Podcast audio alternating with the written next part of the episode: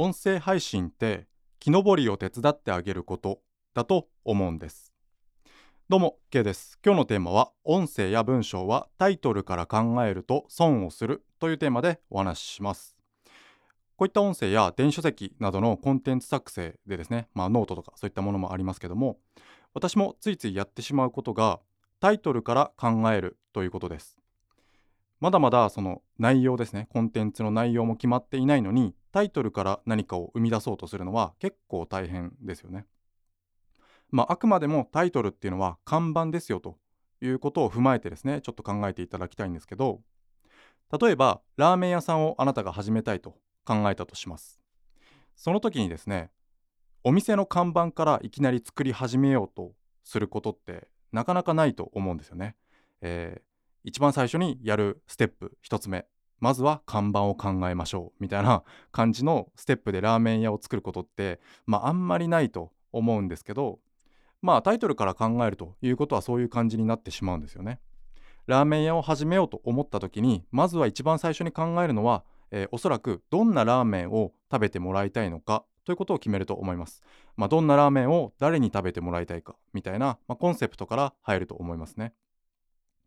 まあここでですねどんなラーメンかもいや看板にも書くよねと思うかもしれないんですけども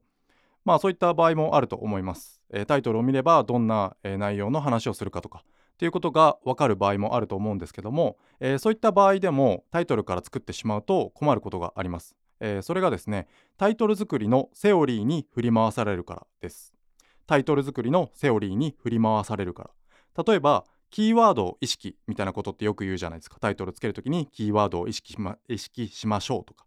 あとは数字を入れた方がいいですよとか。3つの理由とか、えー、なんかなんか具体的な数字を入れましょうとかっていうことを言うと思います。あとは、えー、ターゲットの悩みをタイトルに表しましょうとか、えー、何文字以内にしましょうとか、まあ、漢字とカタカナのバランスをとって、えー、見た目を整えましょうとか、まあ、あとは疑問形にしましょうとかっていうことを言うと思うんですよね。そうなってしまうとですねしがらみが多すぎて、えー、なんか結局何を伝えたいんだっけとなってしまうんですよね。で縛りが多すぎるということですね。えー、なのでなんか余計ななんかルールというかそのタイトルに沿った内容を書かなきゃいけないみたいな感じになってしまうしそうではなくても、えー、結局そのタイトルを後から作り直すのであればまあ最初から作る意味はないよねということなんですよね。どうせ後から変更することになるからそのタイトルを考えている時間とエネルギーこれの損をしますよということです。だったら初めからこれを伝えたいということを決めてそこまでの道のりを考えていく方がスムーズですよね。まあその伝えたいことということこそがまあプレゼントということです。価値ということですね。プレゼントイコール価値ということです。まあこれを最後の一言えー、最後にですね一言その価値をですね、えー、覚えやすくして渡すというのが、まあ、コンテンツの役割ということですよね。まあ、タイトルはあくまでも看板という役割でしかないので、まあ、極論ですね。伝えたいその一言要約された一言これさえ持って帰れれば、えー、お互いそれでいいんですよね。こっちとしても渡せていると。で、えー、受け手からしても、えー、その一言を理解納得イメージして持って帰れるならお互いそれでいいんですよ。なので、えー、なんかそのいろいろ話してきましたみたいなそのいろいろ話してきましたけどっていうその他の部分ですね、えー、それは最後の一言を理解納得イメージしてもらうための、えー、道のりでしかないということですね。踏み台でしかないということです。まああなたがですね人の話やコンテンツを見聞きしたものをちょっと思い出してほしいんですけども、えー、話の途中の部分、えどれだけ覚えていますか？私は思い出せるのはもう本当インパクトのあったストーリーの部分とかまあなんかうん、パワーワードとか、まあ、そういったこと、まあ、パワーワードは最終的に一言で届けてくれるので、まあ、その内容の部分っていうことではないですね。やっぱ、うん、ストーリーとかそういったものは覚えやすいですけどもね、まあ、それはまたちょっと別として、まあ、その話の途中の部分をどれだけ覚えているかっていうその比率で考えるとかなり少ないと思うんですよね。まあ、これは10分のスピーチでも、まあ、2時間のセミナーでも全部一緒だと思います。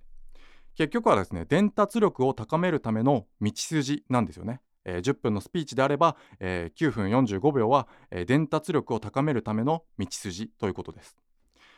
まあいろいろ話してきましたが行動しましょうみたいな 感じに最後帰結すると思うんですけど、まあ、そのための道のりですね行動さしてもらうためには、えー、どういった話をすれば相手が行動しやすくなるのだろうかということが9割9分、えー、そのための道のりになっているということです。ここでですねあなたの頭の中に大きな木をイメージしてみてください。大きな木ですね。まあクリスマスツリーのなんかもみの木っぽいなんか普通の、まあ、木でもいいんですけどもえー、その木のてっぺんにですね、まあ、星クリスマスツリーで言えば星がつくところですね。そこに、えー、伝えたい一言を、えー、置くイメージです。プレゼントとして、え星の位置にですね、え伝えたい一言を置くイメージです。その木のてっぺんにあるその一言に、え行くためにですねえ理由とか根拠とかストーリーとか、まあ、例え話とかメリットそういった、えー、枝分かれしている枝を経由しながら進んでいく木登りしていくということです。木のてっぺんに、えー、置いた価値プレゼントを、えー、取りに行くという行動をですね手伝ってあげるイメージですね。まあ、その結果聞き手をですねイメージさせてあげるとか理解させてあげる共感してもらう感動してもらう納得してもらうそして最後行動してもらうとかっていうステップを踏むことができるということですね。えー、最終的な、えー、こちらが、えー、相手に望むそういった行動とかですね。そういったもら、えそういったことまでの、え道案内がスムーズにできるということです。こういったキーをたどってもらうことでですね理由とか根拠ストーリー例え話メリットっていう、え内容をですねたどってもらって最終的にその木のてっぺんにある伝えたい一言。これを、え手に取っていただきたい。そして持って帰ってもらいたいというイメージですね。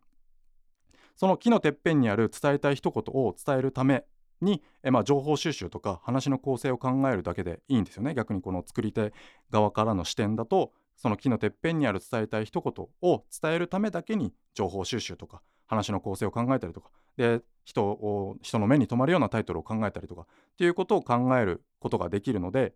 えー、シンプルに考えることができますよね。何をどうやって話そうかとかっていう考える集中力とかスピードが圧倒的に上がるんですよね。えー、その一言を伝えるためだけに、えー、どんな順番で話せばいいのかとかどんなメリットがありますよとかどんな根拠が、えー、こうですよとか分かりやすい例え話はないかなとかってイメージしやすいストーリーはないかなっていうことを考えることができるということですね。伝えたい一言から考え始めることで話し手がまあ、語りたいだけのものとか、まあ、自己満になりやすいとかっていうこともそうですし、まあ、余計な話をそぎ落とすことができるんですよね。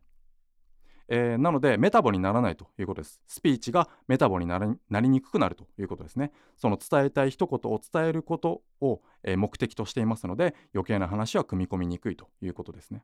まあ、結果的にすごくシンプルに、えー、話がなって伝わりやすくなるということですね。いいことしかないということです。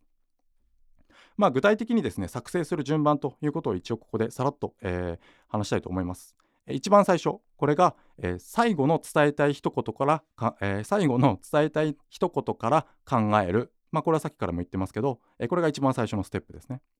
そして2番目その一言を理解に納得してもらえるようなボディを作る、まあ、内容ですね、えメインコンテンツとなる部分を作るということです。そして3番目そのボディを具体的な行動につなげてもらえるようなクロージングを考える。これが3番目です。そして4番目その、えー、さっき考えた2番目のステップで考えたボディを、えー、興味関心を持ってもらえるようなオープニングを考えるということです。そして最後5番目、えー、キャッチーで聞き手が自分のことだと思ってもらえるようなタイトルを考えるということです、えー、つまりタイトルは一番最後ということですね。一番最後でいいということです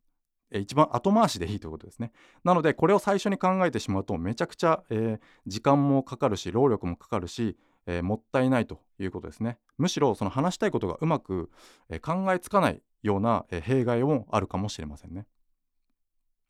まあこうしてですねこの5つのステップ最後の伝えたい一言から考える。その一言を理解納得してもらえるようなボディを考える。そしてそのボディを具体的に行動につなげてもらえるようなクロージングを考える。で、えー、ボディに関心興味関心を持ってもらえるようなオープニングを考える。そして最後にキャッチーで聞き手が自分のことだと思ってもらえるようなタイトルを考えると、えー、こうして木のてっぺんから作り上げた音声やスピーチですね、えー、最後の伝えたい一言を木のてっぺんにさっき置いていましたので、えこの木のてっぺんから作り上げたあ木のてっぺんからでもないな、え 違うな、えボディクロージングオープニングの順で考えているので木のてっぺんからでもないですけども、え地上に設置したタイトルという看板ですね、え、この看板を見てもらって興味のある人を集めて木登りをしてもらうというイメージですね。まあ、作成する順番はてっぺんから作成してるわけじゃないですけども、え、まあ一番てっぺんに置いてある伝えたい一言から考えるという意味ではまあてっぺんから考えてますよね。えー、そしてですね一番下の方に、えー、通りすがる人を、えー、引き止めるための設置した看板これがタイトルになりますのでそのタイトルで「おなんだこの話面白そうだな」と、えあのさ、え一番上にある、えてっぺんにある星が欲しいなと思わしてですねその木登りをしてもらうというイメージですね。まあ、そのプレゼントまでの木登りを手伝ってあげるということ段取りをしてあげて手伝ってあげるということが音声やスピーチの役割コンテンツの役割だと思います。まあとはいえですね最初から完璧を目指したりとか難しく考える必要はないと思います。まあこう考えるとすごく、えー、難しく聞こえますけども最初と最後だけがつながっていれば最初はいいと思います。えー、まあ最後に伝える、えー、伝えたい一言これをですね考えてでそして最初のつかみを考えますよね。えその最初のつかみと最後の一言これがまあ木の幹でつながってさえいれば、まあ、途中で脱線してもまあご愛嬌かなというふうに思いますね。えー、ただしですねこの登りやすい木とか登りやすい階段これを作ってあげるということはですね聞き手にとって最高の価値になるということです。そしてこれを目指してコンテンツを作るということは自己成長の機会になります。話の構成を組み立てるということがね簡単にできるようになれば一生使える武器になるということですね。なのでまずは最初のステップ伝えたい一言を考えるから試してみましょうということです、えー、話を組み立てるボディ行動を促すクロージング関心を持たせるオープニングキャッチーなタイトル。伝えたい一言を考えたらこういった順番で考えるとすごく、えー、楽に、えー、話を組み立てることができます。まあこれで伝えたいメッセージは最大限に届きやすくなるのかなと思いますね。一番最後が一番記憶に残ります。なので必ず私忘れないようにしてください。伝えたい一言から考えるということでした。では今日は以上にしたいと思います。ありがとうございました。